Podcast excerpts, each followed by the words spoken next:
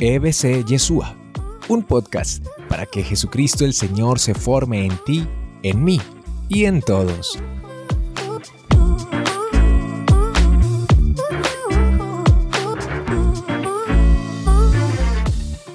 Voy a compartir un tema que es muy interesante, que a todos nos va a servir, y es el tema de la paz. La paz que solo Dios nos puede dar. ¿Le interesa la paz o no? ¿Le interesa tener paz en su corazón? Esa paz profunda que solamente da el Señor. Esa paz profunda que solamente da Dios. A Dios le pedimos muchas cosas y a veces nos da lo que le pedimos y a veces no. ¿Cierto? Uno le pide a Dios un carro, una casa, una beca, una novia 90, 60, 90 o 90, 60 revienta, no sé. Uno le pide a Dios una novia muy linda, una esposa. Y a veces Dios nos da eso y a veces no. Pero hay algo que Dios siempre nos va a dar. Esto sí nunca nos lo va a negar. Hay cosas que Dios nunca nos la niega. Primero, su perdón. Siempre que nos acerquemos a Dios a pedir perdón, Él nos va a perdonar. Porque como decía el Papa Francisco al inicio de su pontificado, Dios nunca se cansa de perdonarnos. Somos nosotros los que nos cansamos de pedirle perdón. Segundo, Dios nunca nos va a negar su amor. Su amor es infinito, incondicional, incomparable. Ahí donde tú no te amas, Dios te ama. Donde los demás no te aman, Dios te ama. Dios nunca nos va a negar su amor. Y hay otra tercera cosa que recuerdo en este momento que Dios nunca nos va a negar y en lo que vamos a hacer énfasis y es la paz. En medio de la dificultad Dios nos puede dar paz. En medio de la tragedia Dios nos puede dar paz en medio de la tormenta, Dios nos puede dar paz. Por eso el Evangelio nos habla de una paz que supera todo entendimiento, de una paz incomparable que supera todo entendimiento, porque es una paz no fruto de la comodidad, no fruto del bienestar, no fruto del triunfo, sino fruto del encuentro con Jesús es una paz fruto de la espiritualidad. Esto lo vamos a encontrar en la carta a los Filipenses capítulo 4 versículo 4 y siguientes. Lo voy a invitar a que busquen su Biblia. Esto es una escuela bíblica, es decir, donde aprendemos de la Sagrada Escritura. Entonces lo voy a invitar a que busquen su Biblia la carta a los Filipenses. Desde el capítulo 4, versículo 4 y siguientes vamos a leer hasta el versículo 7. ¿La encontró? Dice pues la carta a los filipenses en el capítulo 4, versículo 4 y siguientes. Alégrense siempre en el Señor. Se los repito, que todos los que los conozcan a ustedes los conozcan como personas bondadosas, porque el Señor está cerca a ustedes. No se aflijan por nada, sino que preséntenselo todo a Dios en oración. Pídanle y denle gracias también. Así Dios les dará su paz. Así Dios les dará qué? Su paz esta paz que sobrepasa todo entendimiento. Y esta paz cuidará vuestros corazones y vuestros pensamientos, porque ustedes están unidos a Cristo Jesús. Palabra de Dios. Entonces, vamos a subrayar vamos a profundizar en alguna de las afirmaciones que dice aquí San Pablo. Primero nos dice que el Señor nos va a regalar una paz, su paz. Pero esta paz no es cualquier paz, sino que es la paz que sobrepasa todo entendimiento. Mejor dicho, usted se va a cuestionar, ¿yo por qué tengo paz? ¿Por qué estoy como tan tranquilo si estoy en medio de todo este alboroto? si estoy en esta tormenta? Yo porque tengo paz. Y dice, esa paz va a custodiar, a guardar sus corazones y sus mentes. ¿Le interesa la paz del Señor o no? Si le interesa, diga conmigo, amén. A mí también me interesa la paz de Dios.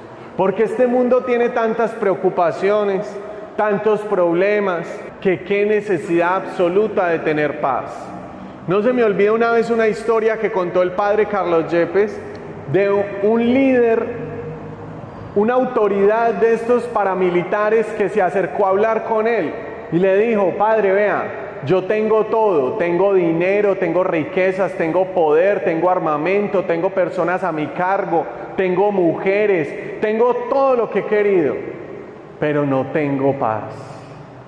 Y el padre le respondió, mi hijito no tiene nada.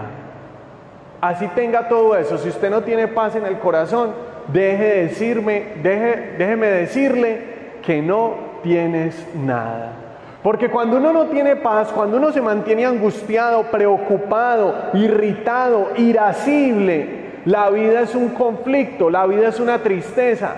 Mientras que cuando uno tiene paz en el corazón, puede escuchar las palabras de San Pablo de alégrate, porque el que tiene paz en el corazón se alegra fácilmente, vive el presente.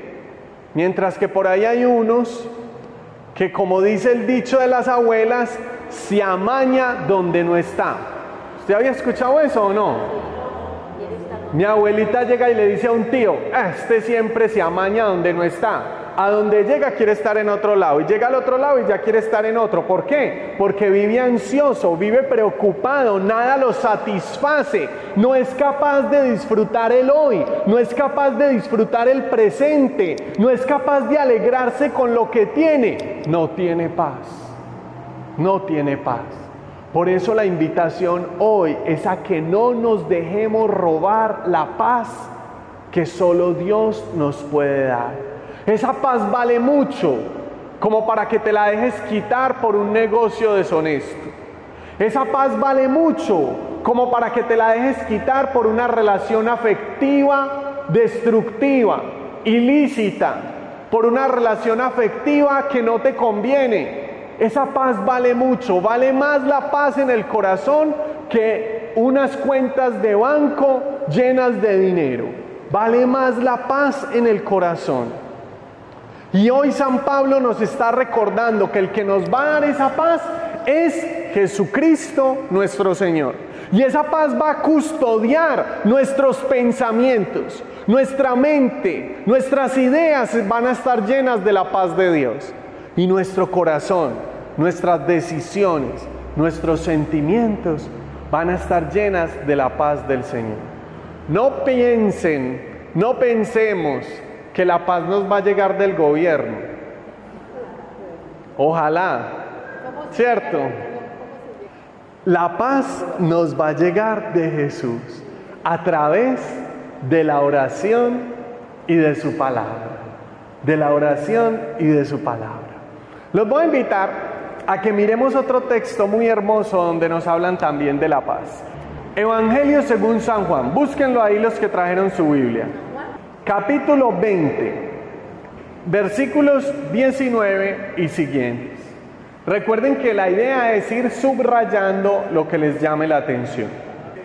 Dice así, al llegar la medianoche de aquel mismo día, el primero de la semana, los discípulos se habían reunido con las puertas cerradas porque tenían miedo.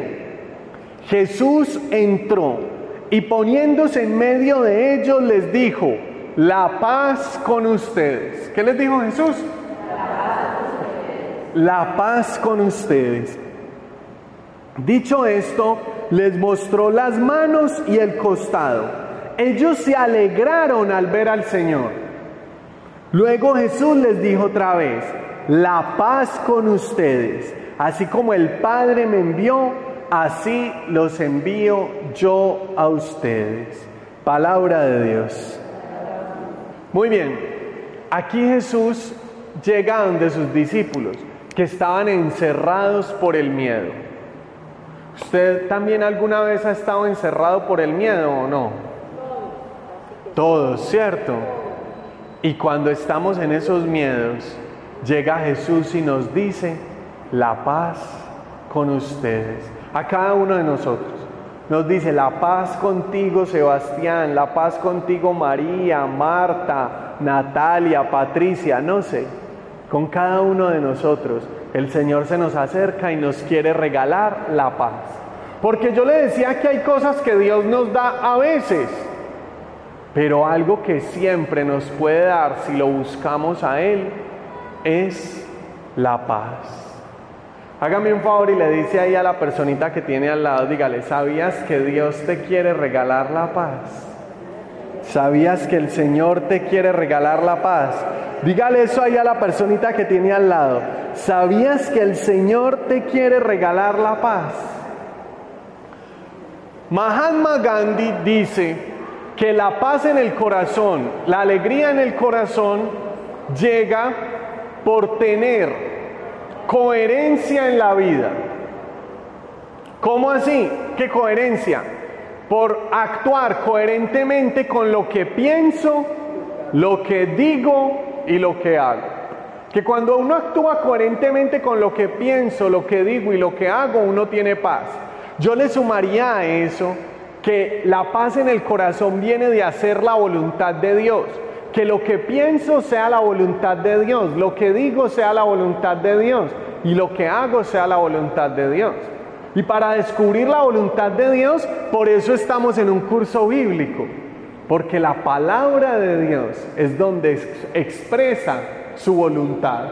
¿Cómo expresa su voluntad Dios? Si no a través de su palabra, sino a través de su Hijo Jesucristo.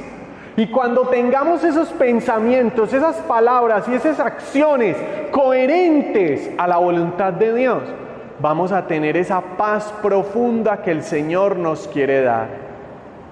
O si estás en un momento de angustia, de dolor o de miedo, en oración Dios te puede regalar esa paz. Si te encuentras con el Señor, le sacas un ratico de oración en el Santísimo, le sacas un ratico de tiempo en la Eucaristía, le sacas un ratico de oración y de reflexión de la Biblia en tu cuarto, en tu casa. Ese momento de encuentro con Dios te va a regalar la paz. Ese momento de oración te va a dar esa paz que tu corazón y mi corazón está anhelando. Miren, les voy a contar algo. En esta misión que estamos haciendo aquí en Cali, nos han invitado a ir a evangelizar unos ancianitos en un hogar, en un barrio, digámoslo, deprimido de la ciudad.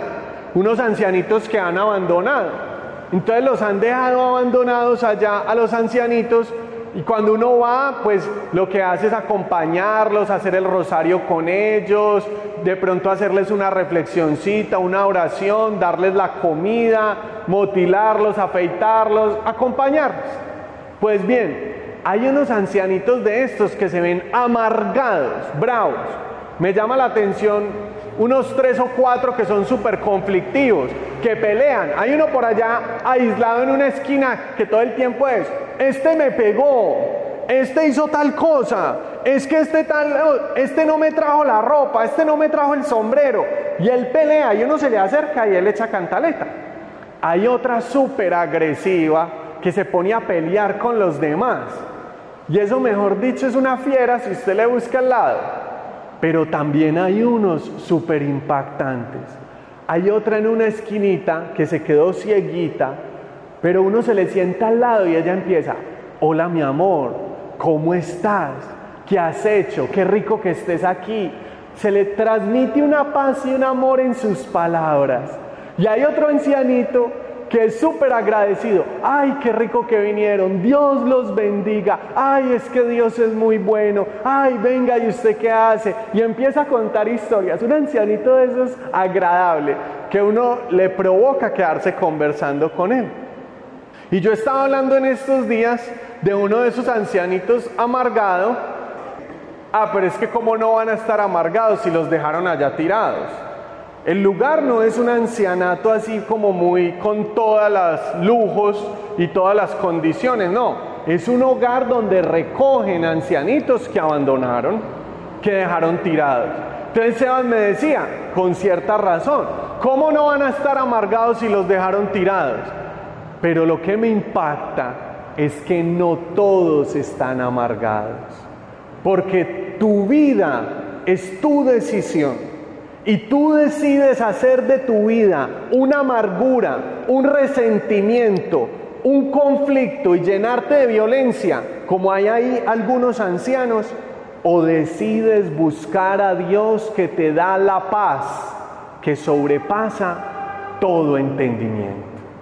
Así los hayan abandonado, así estén enfermos, así estén en un lugar precario y no en las mejores condiciones, así estén ancianitos y solos, están en paz, están tranquilos. ¿Por qué? Porque están con Dios. Total, una lección de vida total. Y la pregunta es, ¿usted cómo quiere envejecer? ¿Amargado, conflictivo, rencoroso? ¿O quiere entregarle a Dios? Es tu decisión. Es la decisión de cada uno. Si uno quiere entregarle a Dios sus fatigas, porque no es excusa que me pasó esto o aquello. Es que estés feliz porque le fue muy bien en la vida. En cambio a mí me dejó mi marido, en cambio a mí no me pude no pude tener la plata que quería, en cambio a mí no, no es excusa. Y el ejemplo se los acabé de dar con los ancianitos. No es excusa.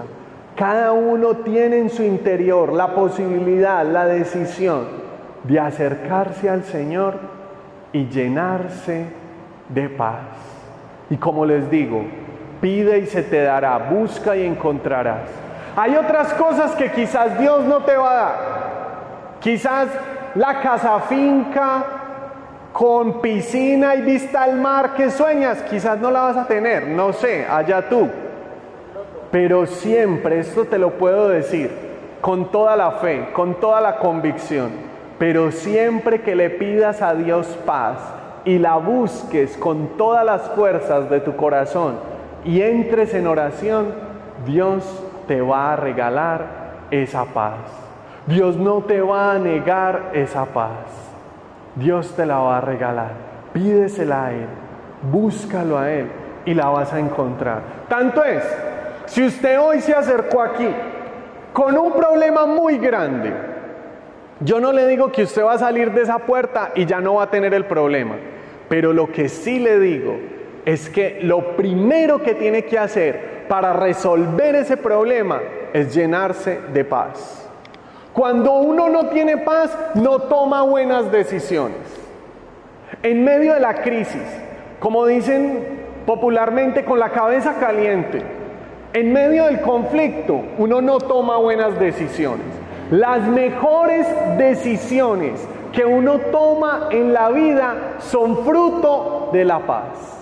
Y para que eso no se le olvide, dígaselo a la personita que tiene al lado, dígale, las mejores decisiones que uno toma en la vida son fruto de la paz. Las mejores decisiones que uno toma en la vida son fruto de la paz, no fruto de la rabia, no fruto del desespero, no fruto de la preocupación, no fruto del egoísmo, no fruto de la pasión, no. Las mejores decisiones que uno toma en la vida son fruto de la paz. De la paz brotan las mejores decisiones que uno puede tomar. Y atención a esto. Le voy a voltear la frase. Y las mejores decisiones que uno toma en la vida le traen paz. Si usted toma una decisión y esa decisión le trae angustia, esa decisión no proviene de Dios. Si le trae preocupación, angustia, usted queda intranquilo, esa decisión no viene de Dios. Pero si usted toma una decisión y esa decisión le trae paz, es porque esa decisión si viene del Señor. Esa decisión si viene del Señor. El mismo Jesús nos dice aquí en el Evangelio, la paz que yo les doy no es como la que da el mundo. Yo les decía, la paz que Jesús nos da no es como la que quiere el gobierno, que ojalá sirva para algo, pero que pareciera que simplemente quiere privilegiar a un grupo terrorista volviéndolo un grupo político. Bueno, en fin, no sabemos, allá ellos, qué opinen de esa paz, pero lo que sí es verdad es que la paz que a nosotros nos sirve es la que nos da Jesús en el corazón. Y es que en la época de Jesús también se predicaba, entre comillas, una paz, la pax romana. Los romanos también hablaban de paz, pero hablaban de pax, así con X, en griego, pax. ¿Y cuál era la paz de los romanos? Acabar con todos los pueblos vecinos para hacer ciudades para ellos y mantener a todos sometidos y ellos enriquecerse. Esa era la pax de los romanos. Entonces Jesús dice, la paz que yo traigo no es esa paz. No es la paz que trae el mundo, sino que la paz que yo traigo, en los judíos la llaman el shalom. La paz, el shalom que yo les traigo es una paz diferente. Es un estado espiritual, es un estado del alma, incluso en medio de la adversidad, incluso en medio de la tormenta, incluso en medio de las dificultades. Es la paz que sobrepasa todo entendimiento. Cuando los judíos se saludan, se saludan de esa manera, se dicen shalom, la paz sea contigo, te deseo bienestar, te deseo la bendición de Dios, shalom. Entonces Jesús nos dice que la paz que Él nos quiere dar no es la paz que nos da el mundo sino que es una paz distinta, una paz producto de la comunión espiritual. Y hay algo que se me pasaba a contarles, pero que es un dato muy, muy, muy importante. A ver, yo veo, los que tienen buena memoria y están atentos. La primera cita bíblica que leímos, ¿cuál fue? Filipenses 4:4. ¿Y qué nos dice San Pablo? Alégrense. ¿Y que nos dice? La paz de Dios que sobrepasa todo entendimiento esté en sus corazones y en sus mentes. ¿Saben qué le quiero contar? Cuando San Pablo escribe la carta a los filipenses, la escribe desde la cárcel. Él en la cárcel, con cadenas, está escribiendo alégrense. Está escribiendo tengan paz, porque San Pablo tiene paz inclusive en medio de la adversidad, tiene alegría. ¿Por qué? Por Dios. Eso no es comprensible para el ser humano, sobrepasa todo entendimiento. Cualquiera diría, este está loco. En la cárcel y feliz, en la cárcel y con paz, este se enloqueció. Pero eso es lo que hace el Señor. Te acabaste de quebrar en una empresa, Dios te puede dar paz. Acabaste de terminar una relación afectiva y está roto tu corazón. Dios te puede dar paz. Te sientes solo y tus hijos se fueron lejos. Dios te puede dar paz. Estás pasando por una situación difícil en tu vida. Dios te puede dar paz. Se acabó de morir un ser querido. Dios te puede dar paz. Él es el príncipe de la paz. Así lo llama el profeta y poeta Isaías, el príncipe de la paz. Así es Isaías, el profeta más poeta y el poeta más profeta. Consejero maravilloso, hablará de Jesús, del Mesías, príncipe de la paz, Dios eterno, Dios todopoderoso, el príncipe de la paz te puede regalar paz en esa adversidad. Si tú se la pides, si tú lo buscas, Él está a la distancia de una oración. Es solo buscarlo en la oración y lo vas a hallar, lo vas a encontrar. Y su regalo para ti es la paz. Uno a veces le pide muchas cosas a Dios. Y quizás yo ya les he contado la historia de Nick el que no tiene manitos y no tiene piecitos. ¿Se acuerdan que les he contado? Que Nick le pedía y le pedía a Dios una y otra vez que le nacieran manos y le nacieran pies. Y nunca le nacieron manos y nunca le nacieron pies. Cualquiera diría, yo dejo de creer en Dios. Si no me nacieron manos, si no me nacieron pies. Y yo le pido todas las noches, decía Nick, con toda la devoción, con toda la fuerza y nunca. ¿Cuántas personas dicen, yo no creo en Dios porque yo le pedí mucho a Dios una pareja y no llegó? Porque yo le pedí mucho a Dios prosperidad económica y no llegó. Porque yo le pedí mucho a Dios que no se desbaratara mi familia y se desbarató. Yo ya no voy a creer más en ese Dios. Ese Dios no me parece útil. Ese Dios no me parece beneficioso. Pues Nick, después de pedirle eso a Dios y que nunca llegara, intentó suicidarse. Y se tiró en la bañera de la casa así sin manitos y sin pies para dejarse ahogar. Sus papás evitaron aquel suicidio y Nick continuó su vida. Y se reconcilió con Dios. A pesar de que Dios no le hizo el milagro, él siguió buscando de Dios. Y un día, en una experiencia donde se siente amado por el Señor, donde se siente en paz consigo mismo por Dios, donde se siente bendecido por Dios, llega a la siguiente conclusión. Dios no me hizo el milagro, pero Dios me hizo un milagro. Yo ahora seré un milagro para los demás, dice Nick. Y le dice a los demás, si Dios no te hace el milagro que tú le estás pidiendo a Él, conviértete tú en un milagro de amor para los que te rodean.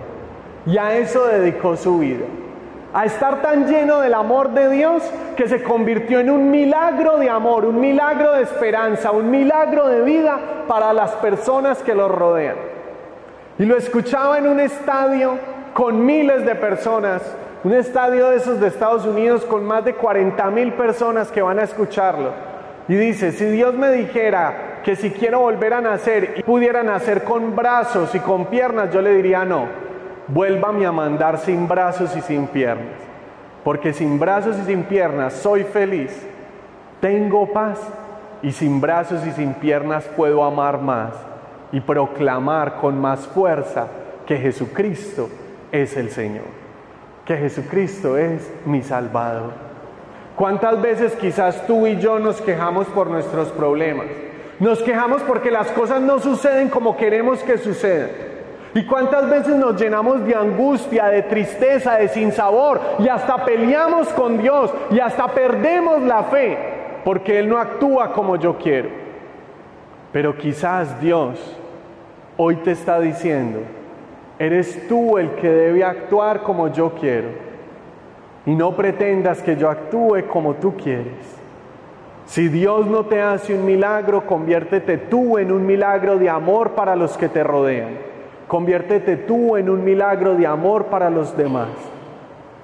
Pero algo sí les digo. Puede ser que no te nazcan brazos nuevos. Puede ser que no se devuelva el tiempo. Puede ser que no te ganes la lotería. O puede ser que muchas cosas que le pidas a Dios no lleguen. Pero hay tres cosas que con seguridad, si se las pides a Dios, van a llegar. Tres cosas entre muchas. Si le pides a Dios que te perdone, te va a perdonar. Si le pides a Dios de su amor, vas a experimentar el amor más fuerte y sanador que pueda existir, el amor de Dios. Y si le pides a Dios paz en tu corazón, Él te la va a regalar. Él te la va a regalar. Por eso decimos con San Pablo en la carta a los filipenses, alégrense. Alégrense siempre en el Señor. Que todos los conozcan a ustedes como personas bondadosas. No se aflijan por nada, no se entristezcan por nada, sino que preséntenle a Dios todo lo que sientan en oración. Pídanle si es necesario, pero también denle gracias. Así Dios les dará a ustedes su paz. Shalom que es lo más grande que puede pasar por la mente y el corazón del ser humano. La paz que sobrepasa todo entendimiento. Y esta paz custodiará, guardará, cuidará vuestros corazones y vuestros pensamientos. Porque ustedes están unidos a Cristo Jesús. Palabra de Dios. A pesar de los apesares, a pesar de nuestras tristezas y conflictos, a pesar de que las cosas no son como quisiéramos que fueran, le pidiéramos a Dios paz. Le pidiéramos a Dios esa paz profunda que solo Él sabe dar. Le pidiéramos a Dios paz para tomar las mejores decisiones. Le pidiéramos a Dios paz en medio de la enfermedad, de la crisis económica, de la muerte de un ser querido o del dolor. Le pidiéramos a Dios que nos regale paz. Y que cuando hablemos con los demás podamos transmitir esa paz, fruto de la oración. Usted no ha escuchado que uno dice, esta persona me trae paz. Cambia hay otros que son conflictivos, de entrada, tensionan, estresan. Que nosotros podamos ser agentes de paz. O como dirá San Francisco de Asís, Señor, hazme un instrumento de tu paz. Hazme un instrumento de tu paz. Termino con esta frase de Madre Teresa de Calcuta, justamente que nos habla de la paz. El fruto del silencio es la oración. El fruto de la oración es la fe. El fruto de la fe es el amor. Y el fruto del amor es el servicio. Y el fruto del servicio es la paz. Madre Teresa de Calcuta. Vamos a terminar orando, pidiéndole a Dios su shalom, su paz. En el nombre del Padre, del Hijo, del Espíritu Santo. Amén. Los voy a invitar a que tomemos conciencia de la presencia de Dios en medio de nosotros. Los voy a invitar a que nos llenemos hoy de ese chalón y que así como los discípulos que estaban encerrados por el miedo, experimentaron la paz del resucitado, de Jesucristo nuestro Señor, vencedor del mal en la cruz, ya resucitado, que les dijo la paz con vosotros. Así nosotros también experimentemos, Señor, tu paz.